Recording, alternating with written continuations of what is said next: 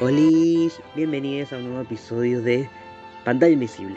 Yo soy Cero y hoy voy a hablar sobre una vez más otra película navideña que si está en pantalla invisible ya saben por qué. Es una película reciente de todas formas, desde el año 2020, fue hecha para televisión, para Hallmark, es eh, de Estados Unidos obviamente, está dirigida por Michael Grossman y Lance Robbins. ¿De qué se trata esta película? Un padre y una madre convocan a sus dos hijos, uno gay y uno hetero, que ya son adultos, y los convocan a su casa en Navidad para anunciarles sobre unas decisiones difíciles que deben tomar.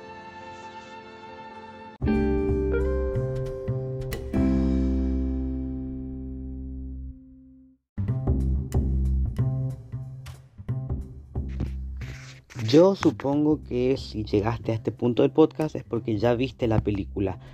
Pero si no, no creo que yo te vaya a spoilear mucho porque lamentablemente esta película tiene un poco de hype entre los fans de Estados Unidos, de las películas navideñas, ñoñas, entre otras cosas.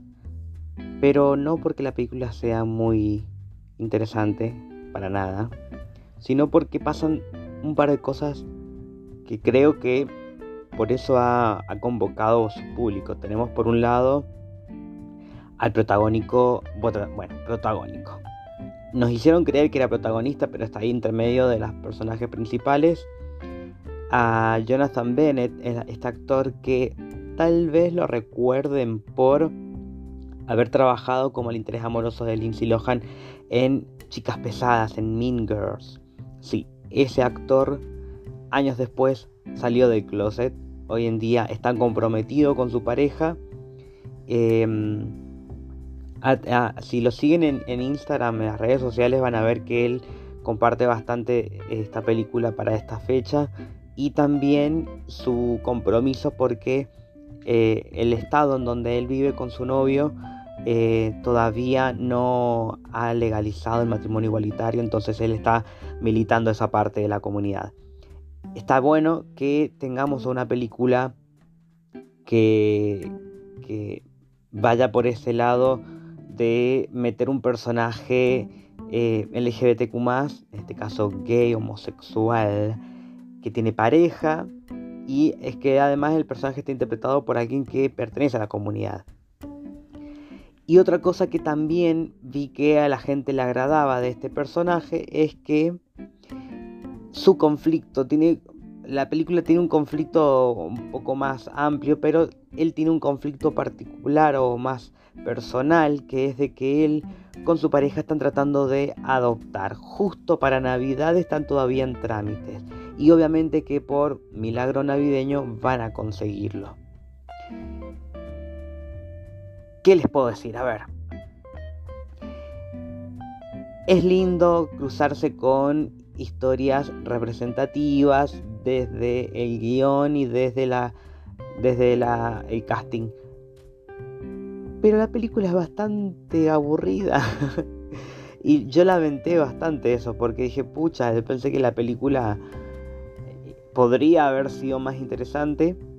Pero no puedo exigir mucho tampoco porque es una película navideña sí me dio mucha paja que se le dé más bola al protagonista heterosexual, que es obviamente hegemónico, y acá también vamos a ver al personaje gay con su novio que uno dice, ay bueno, qué bueno que no, que no sean estereotipados, pero para mí si hay estereotipo ahí, tal vez no tanto en los cuerpos o un poco sí, pero son ese tipo de parejas en las que, más allá de que son una pareja entre dos hombres, pareciera que su, estilo de vida es muy patriarcal, por lo menos en no, no ideológicamente, sino la forma en la que se manejan en sus vidas, pues los dos tienen trabajo eh, donde no son juzgados por sus sexualidades y su familia tampoco en ningún momento toca el tema de, eh, de la sexualidad de este, de este chico, este, bueno, ya es grande.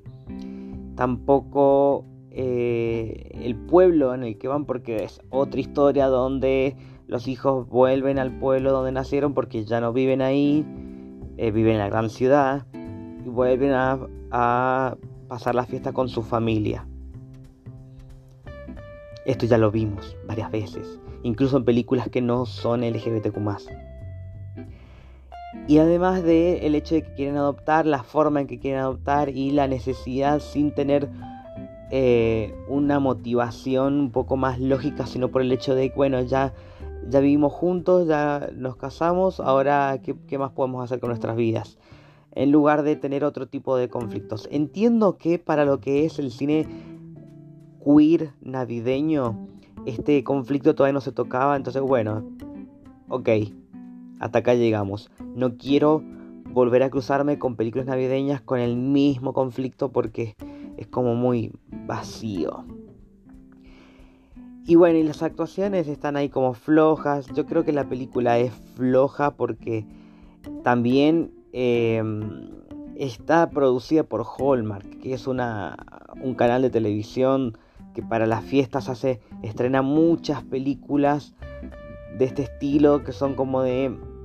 Em, para televisión, donde nada importa más que otra cosa, no, no se van a destacar en el guion, ni en la producción, ni en las actuaciones, ni en la dirección, en nada.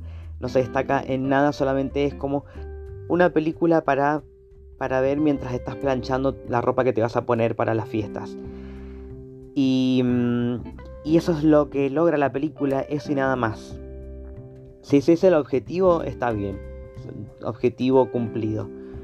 Pero si querían arriesgarse con algo más, no está pasando.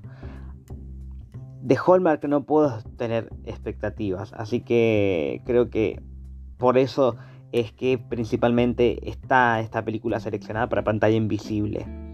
Creo que la semana que viene voy a hablar de otra película navideña, por más que ya fue Navidad. Em, pero para que no quede afuera. Y como para cerrar el año también, porque en enero Cine se toma unas pequeñas vacaciones, pero los spin-offs van a seguir apareciendo cada tanto. ¿Cómo? Ese es asunto mío. pero se van a poder entretener con un par de episodios más. Porque lo más probable es que el año que viene vengan novedades que vayan a cambiar con el formato de este spin-off. Por el momento, yo me despido hasta la semana que viene. Y si estás escuchando este episodio el 24 de diciembre, te deseo feliz Navidad. Si lo escuchas después, bueno, jodete. Espero que hayas visto la película y que te haya gustado y que te haya gustado el episodio. Yo soy Cero y esto fue Pantalla Invisible.